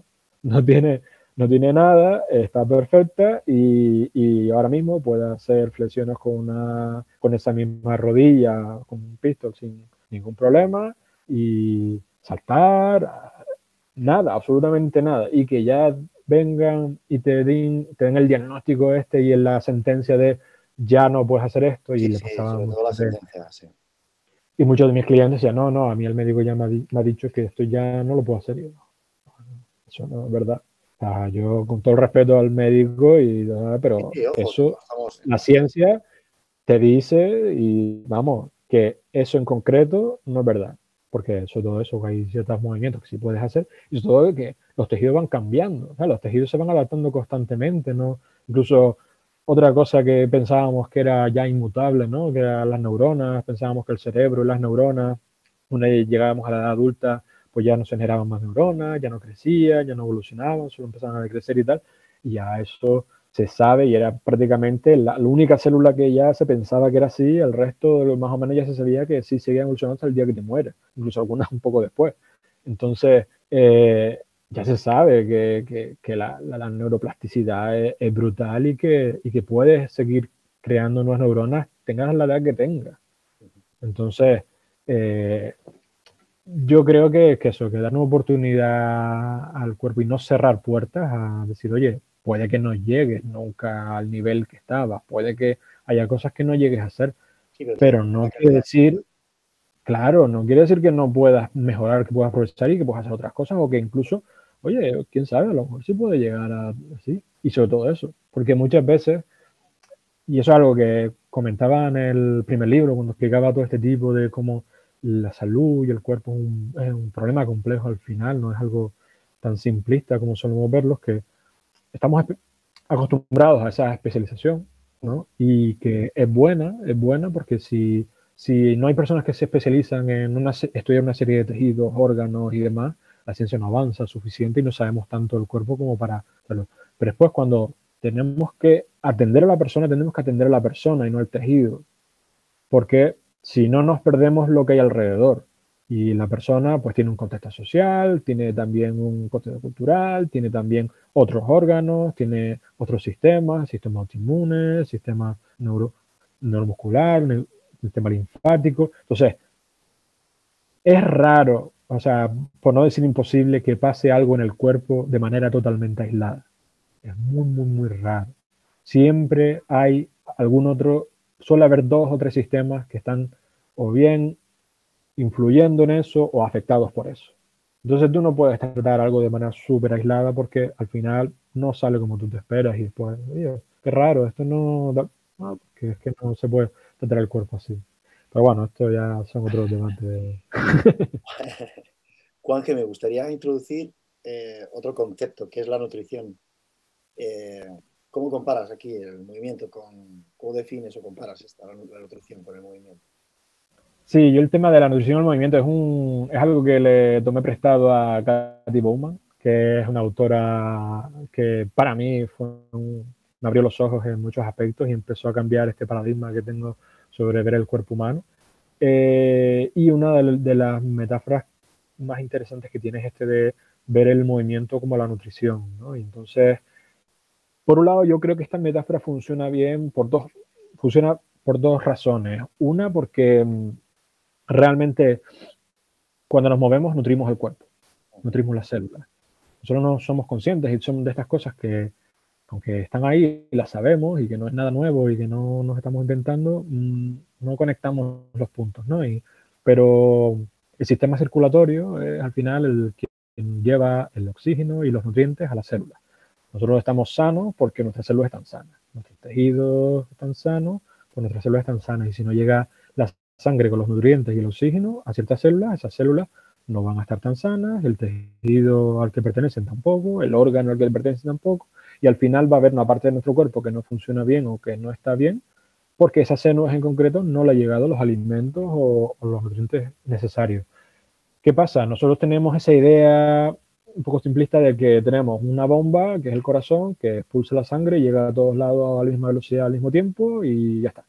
Después coge y chupa toda esa sangre y vuelve a expulsarla y y así es como funciona. Pero si nos paramos a pensar un poco, no tiene tampoco mucho sentido porque nosotros sabemos que no llega la misma sangre a todos lados del cuerpo. A veces se nos pone colorada la cara porque la sangre no va a la cara, a veces se nos quita la mano, eh, se nos quedan las manos blancas o los pies blancos pues se nos la sangre. Y, por ejemplo, si nos vamos a hacer una, una transfusión o vamos a hacer un análisis de sangre, nos hacen abrir y cerrar el puño para que haya un bombeo local en la mano y vaya y se te hinche la vena y entonces sea más fácil pincharte y extraer la sangre. Entonces, eso ya nos da pista de que hay cosas que hacen que la sangre vaya hacia un lado más que hacia otro. Y una de las principales, uno de los principales mecanismos que hay es la contracción muscular de la musculatura esquelética, eh, los músculos de los brazos, de las piernas, de, de todo el cuerpo.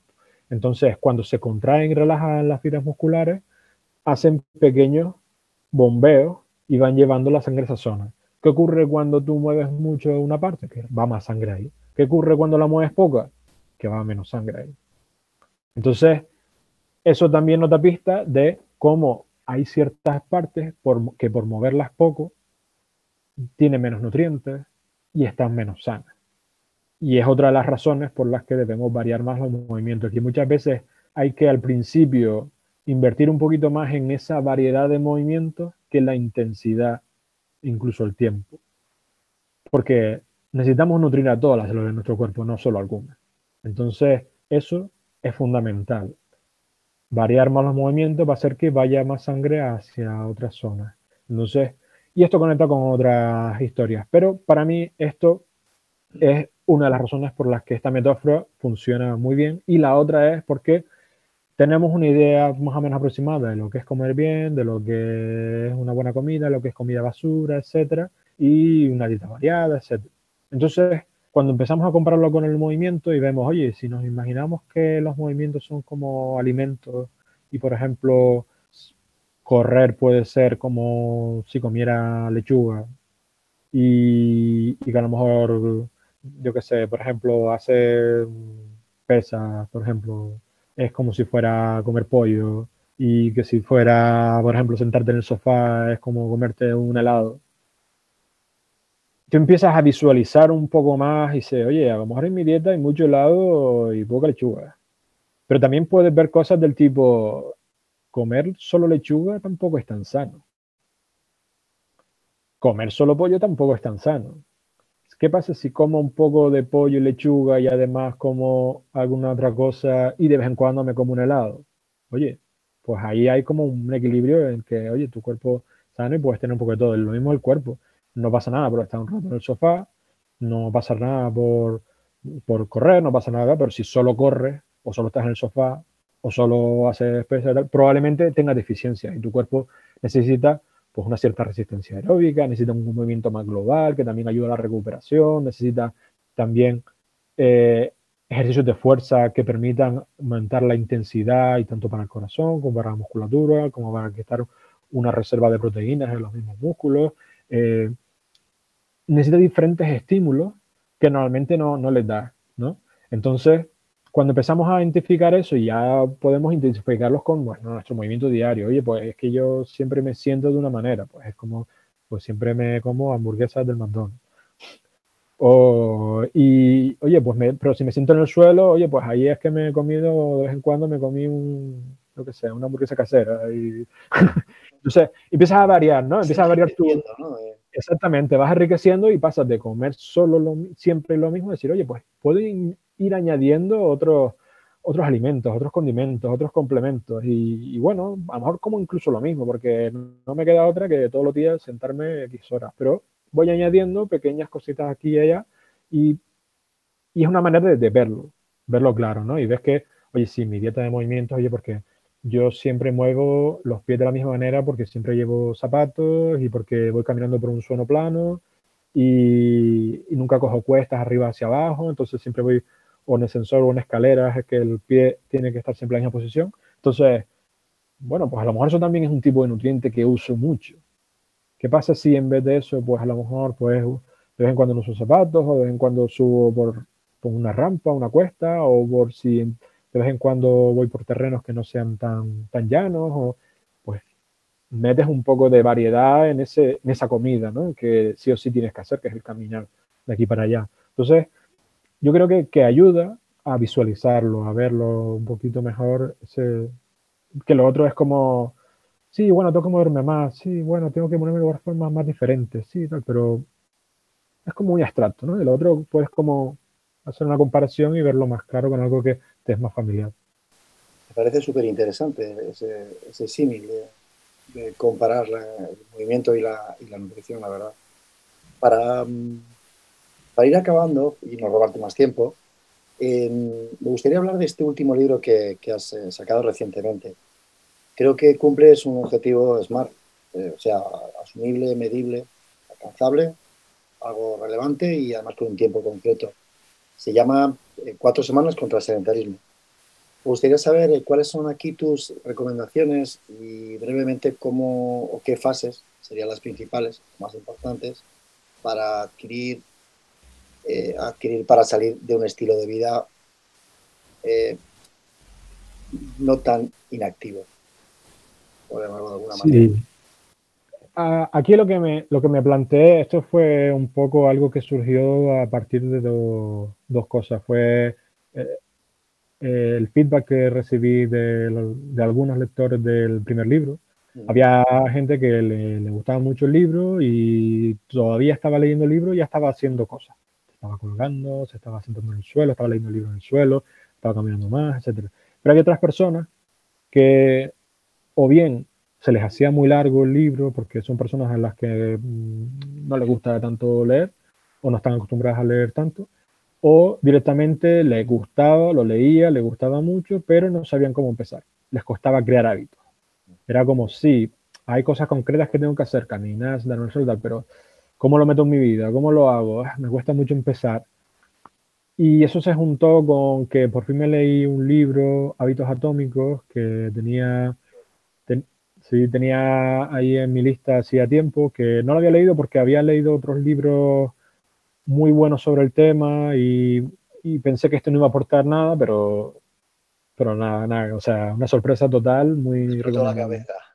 Sí, sí, fue como Sí que es verdad que decía más o menos lo que el poder de los hábitos, pero era mucho más práctico, mucho más aplicable, mucho mejor estructurado y, además yo me oí el audiolibro del autor y el autor es brutal, o sea, hablando es, es un máquina. Entonces, la verdad es que el libro me gustó mucho. Entonces, digo, oye, y si aplico un poco, oye, si coge, como si fuera una persona que lee el primer libro, lee el de los hábitos atómicos, se plantea utilizar esas estrategias y me hago un cuaderno de trabajo juntando esas dos ideas, pues, pues lo voy a hacer, pero para la gente, simplemente para mí.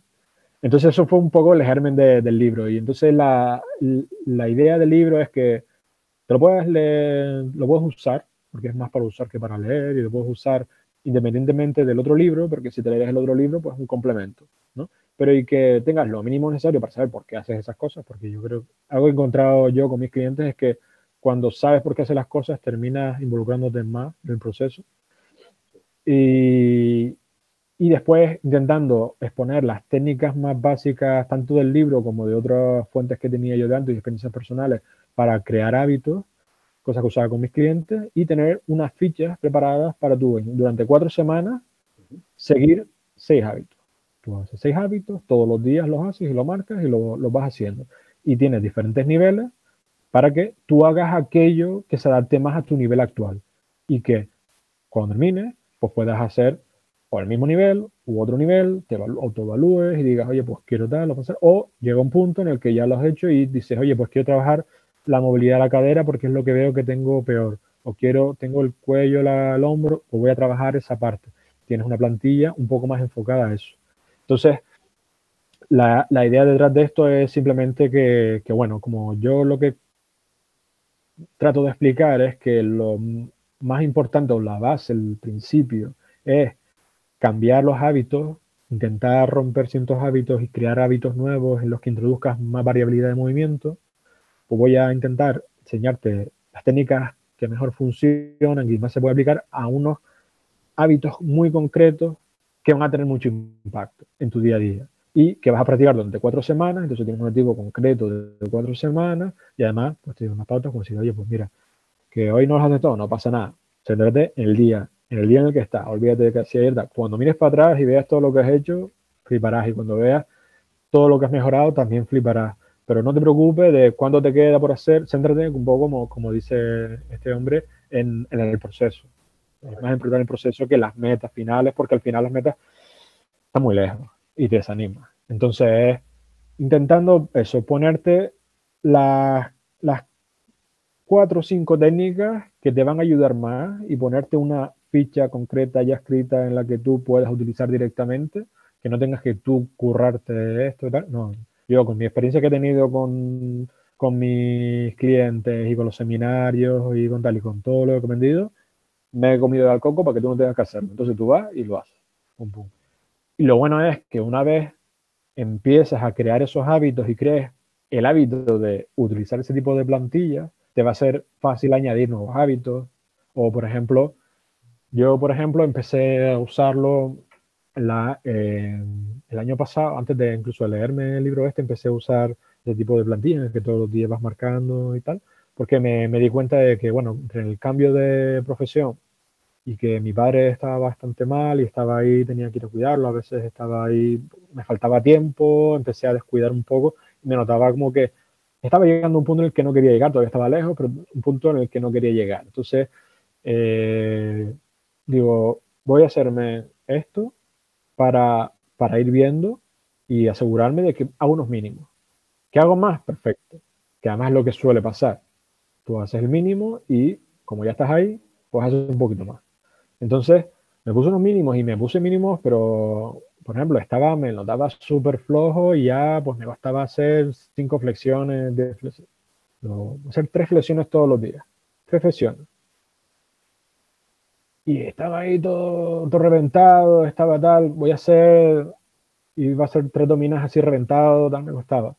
Pues ahora, así, un año más tarde, sin mucho esfuerzo, no me ha costado absolutamente nada y para mí ya es súper normal que me levanto, voy al baño, hago unas, unas flexiones, me lavo los dientes, hago la dominada, hasta no sé qué, y después ya probablemente haga algo más, pero eso ya lo he hecho y es parte, es un hábito que he creado. Y ahora mismo, pues puedo hacer, pues, las dominadas las hago rango completo con 30 kilos de peso, las flexiones, pues puedo hacer las 10 flexiones perfectas con rango completo en diferentes ángulos y tal, no me cuesta absolutamente nada y estaba reventado haciendo 3.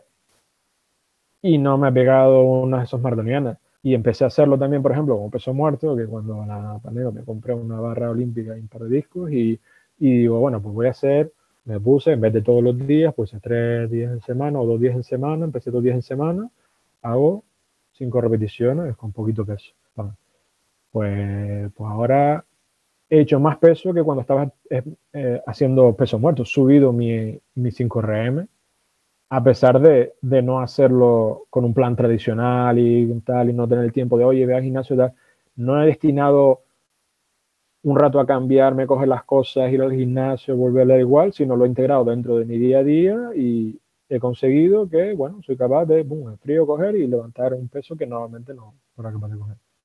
Entonces, y es eso, al final, que sea parte de tu día a día, ¿no? Y que te cueste. Y, también, eso, una vez creas ese, ese, hábito inicial de tú apuntar las cosas, de decirte, oye, ¿qué es lo que haces? Y centrarte en esto y no en lo que va a venir, lo que tú quieres que venga en el futuro, es muy fácil ir añadiendo cositas. Oye, pues ahora quiero añadir esto, ya tengo esto.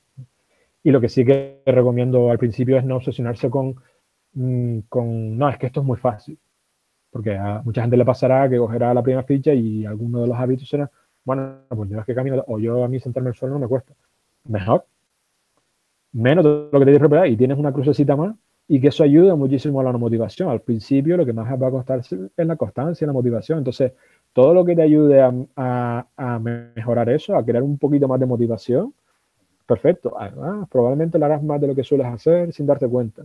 Y eso eres humano. Entonces, pero bueno, y eso es un poco como, como tengo planteado el libro y, y le digo, yo era más o menos lo que utilizaba en cierta forma, lo que pasa que con una aplicación online y tal con mis clientes, porque fui, es lo que vi que funcionaba con clientes online, a nosotros no nos poníamos a entrenar. Yo empezábamos a ver cuál es su problemática, tal, explicarle cosas, enseñarle, oye, pues mira, te he cambiado esto por esto y por lo otro, y había mucho trabajo de, de entender qué le estaba pasando, de ayudarle a encajar dentro de su jornada dónde hacer las cosas, de estructurarlo, de adaptarle cosas que no podía hacer, de intentarle explicar para que entendiera de dónde venían ciertos problemas y entonces pudiera y, le daba un trabajo para hacer diario y ellos iban marcando la aplicación todos los días, las cosas que iban haciendo y, sí, todos los días no hacían todo, pero había gente que lo hacía todo, gente que hacía poco, pero todos progresaban. Y es algo que tenía súper claro que funcionaba mucho mejor. Porque si yo me hubiera puesto con ellos a hacer algo en directo, después, siete días más tarde o 15 días más tarde que lo voy otra vez, en medio no había pasado nada. y eso, eso ahí no hay progreso. Está claro, está claro. Pues para cerrar me gustaría pasar a una parte un poco más personal y me gustaría hacerte tres preguntas, eh, si no te importa. Y la primera me gustaría preguntarte, eh, que hago siempre esta pregunta, ¿Qué tres libros nos puedes recomendar? Obviamente pueden ser los tuyos, eso está clarísimo. ¿Y, por qué eliges esos libros?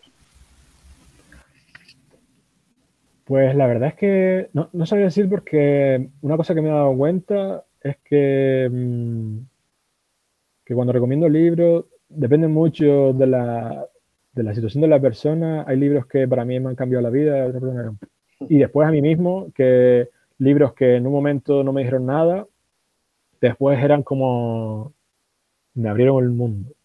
Entonces, claro, ya he recomendado libros que para mí era como, pues esto te va a abrir los ojos. Y... Entonces, bueno, no sé.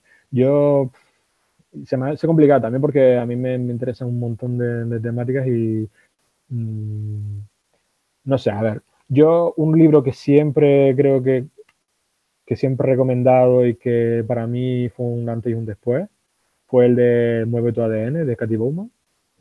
Eh, y, bueno, diría que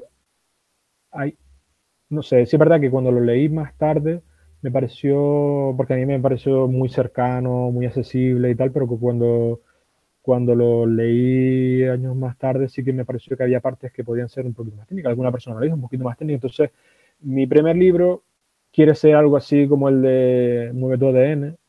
Y entonces expliqué muchas de sus ideas del libro y algunas otras. Entonces diría que a lo mejor es una evolución del otro. Entonces sí, a lo mejor pues, se puede empezar por ahí y a tu Mueve tu ADN, que es como la fuente original y como quieras, ¿no? Pero cualquiera de los dos libros serviría un poco así como para ese primer libro. Ahí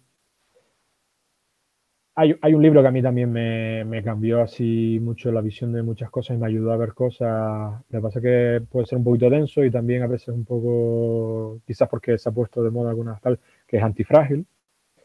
Eh, pero sí que tiene ideas muy potentes, muy buenas, que sobre todo cuando empiezas a, a aprender sobre ciertas, ciertas cosas, he, he vuelto al libro y he empezado a conectar puntos, es decir, está hablando de esto, está hablando de esto, está hablando de esto. Viene, en su momento era como, como ah, suena bien, tal, son ideas que, ah, pero...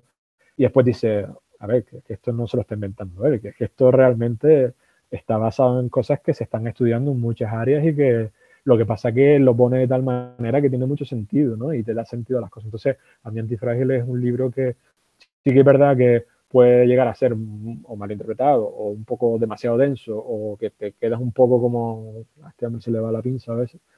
Pero, pero que yo creo que tiene un fondo y un montón de capas ahí interesantes. ¿no? Yo que soy muy friki de, de Taleb. Tengo por aquí. Sí, Sí, a mí, a mí la verdad que ese me, me, gusta mucho. Ya tiene conceptos, un montón de conceptos ahí metidos que tienes que bucear para encontrarlos que, pues, pero, pero bueno. Y, después a, lo mejor eh, tenía algunos aquí puestos. Hay uno, hay uno que me, bueno, por ejemplo, el de hábitos atómicos. Te recuerdo que te diga más de tres, es que esto es muy complicado. Claro, y los tres son muchos. pero pienso lo mismo. Si tuvieran que preguntármelo a mí, yo no, yo no podría responder. Es que yo no puedo tres, tres es muy complicado. ¿qué tres canciones, ¿Cuáles son tus tres canciones favoritas y por qué? Empiezo a decir canciones y no paro. Además, que depende de ese contexto, ¿no? Vamos, hay canciones que son guay cuando estás triste, otras cuando estás alegre, otras cuando... y y esto es lo mismo, por ejemplo, yo, por ejemplo, para temas, para introducirme un poco al tema de cómo funciona el cerebro y para intentar entender por cómo reaccionamos a las cosas, por qué, y, y ciertos conceptos evolutivos del cerebro. De, hay un libro que, bueno, fue mi primer audiolibro y fue mi primer audiolibro en inglés y no me enteré más que nada porque era del cerebro, y cosas que no sabía la, pero que la verdad que no, no, sé si está en español, hay un montón de estos libros que me los leí en inglés y no, ni siquiera los he buscado en, en español y muchos son audiolibros, eh, que es Your Brain at Work, que es como tu, tu, cerebro al trabajo, en el trabajo o algo así, que es como también cómo funciona tu cerebro. Entonces está muy bien porque es un libro divulgativo eh, en el que te plantea explicaciones de cómo funcionan partes de tu cerebro eh, utilizando la historia de unos personajes en como si fueran funciones de teatro. Y como te habla de pues, una familia en la que está uno que tiene un trabajo que tiene, tiene estos problemas, y, tiene esta, y la mujer trabaja en otra cosa y tiene estos problemas, y después están los dos hijos adolescentes, ¿qué tal? Entonces, el por qué reaccionan unos de otros y cómo sería la versión alternativa si ellos supieran por qué están haciendo eso, por qué su cerebro reacciona de esa manera. Y es súper interesante. A mí me abrió los ojos a, un montón de cosas de, de cómo mm, ciertas áreas de nuestro cerebro se encargan de ciertas cosas, ciertas eh, neurotransmisores, las hormonas se encargan de otras, como el papel de la memoria a corto plazo o, o, el, tema de la multitarea y la atención, el tema de eh, y cómo te puede afectar el estrés en unas áreas a toma de decisiones y, todo este tipo de, cosas. La verdad que es súper interesante. Y un poco la línea esta de... ¿Sí? No, no, te decía que muy interesante. Este, este no lo conocía. Lo por ahí lo... Pues, pues, te digo, hay una nueva versión que está, yo digo, no sé si pillarme, me la pillé, genial, porque está mucho más actualizada. La otra yo creo que era de 90 y pico, algo así. Y, este está, ah, no sé, a mí me, resultó muy didáctico. Dice algunas cosas, pero que no se mete con tecnicismo, pero que además tiene sentido y con base científica, ¿no? sí, cosas muy, muy locas. Em, y todo aplicadas a situaciones reales del día a día, ¿no? Y, y pues trabajando y entonces tal, y cómo te organizas, porque si lees primero el correo y entonces tal, entonces todo ese tipo de cosas, situaciones cotidianas que te ves y que te pasan y dices, no, ¿sabes? No te preocupes, o sea, es tu cerebro, que tu cerebro funciona así.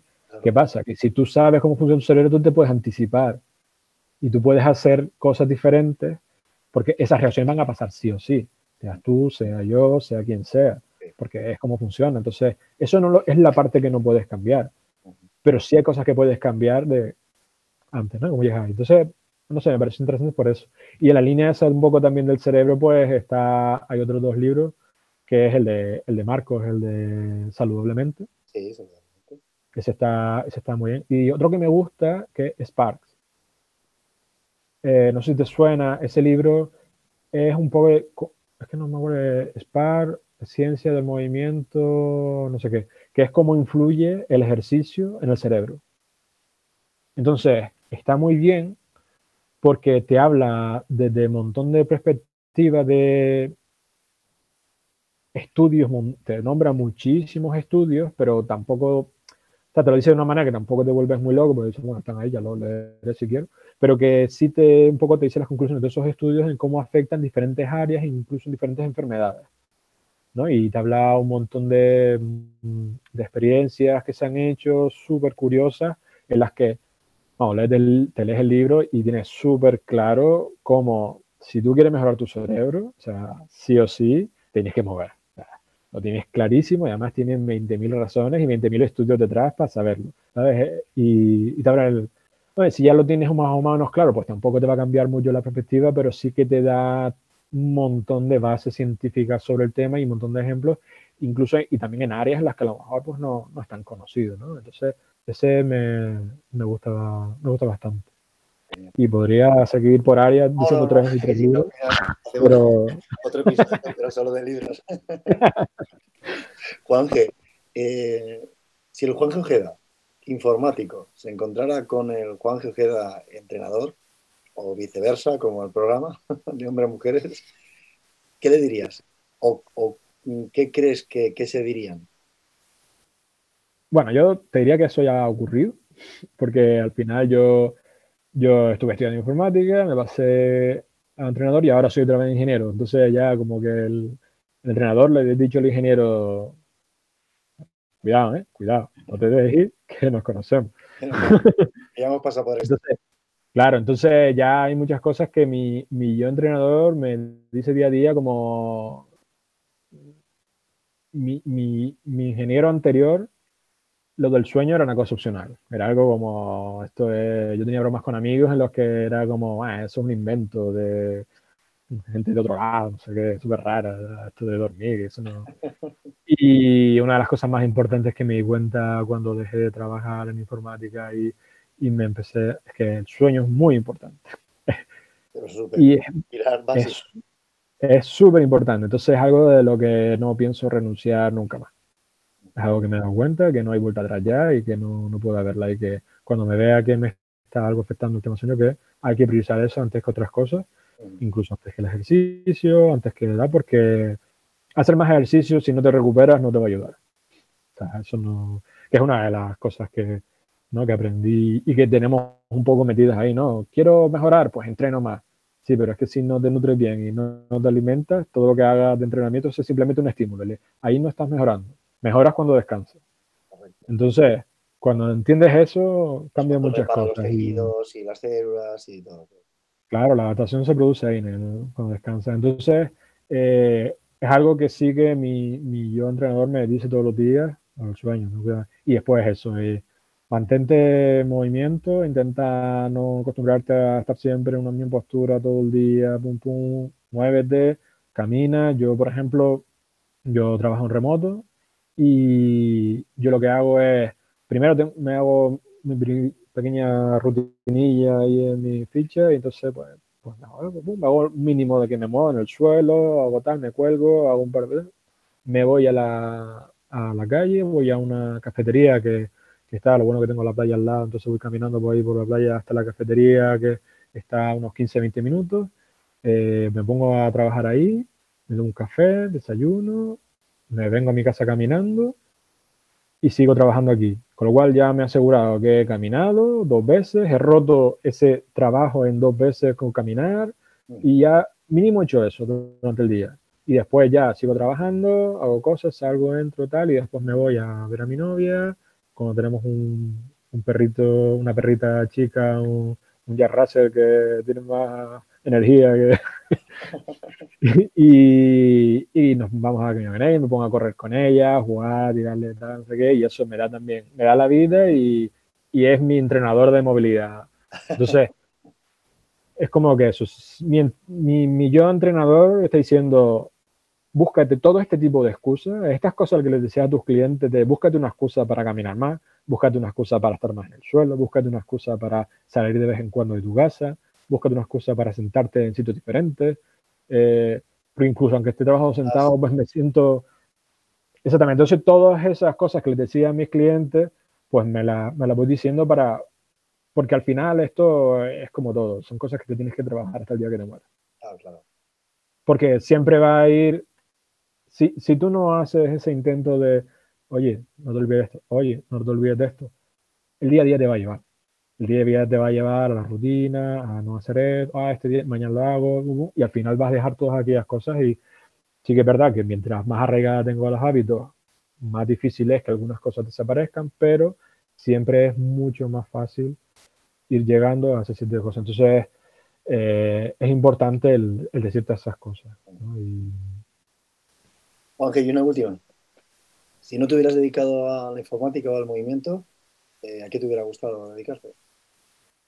Pues nada, que me quería a todo. Yo era súper curioso y me gustaba un montón de cosas. Yo, mi problema era elegir qué hacer.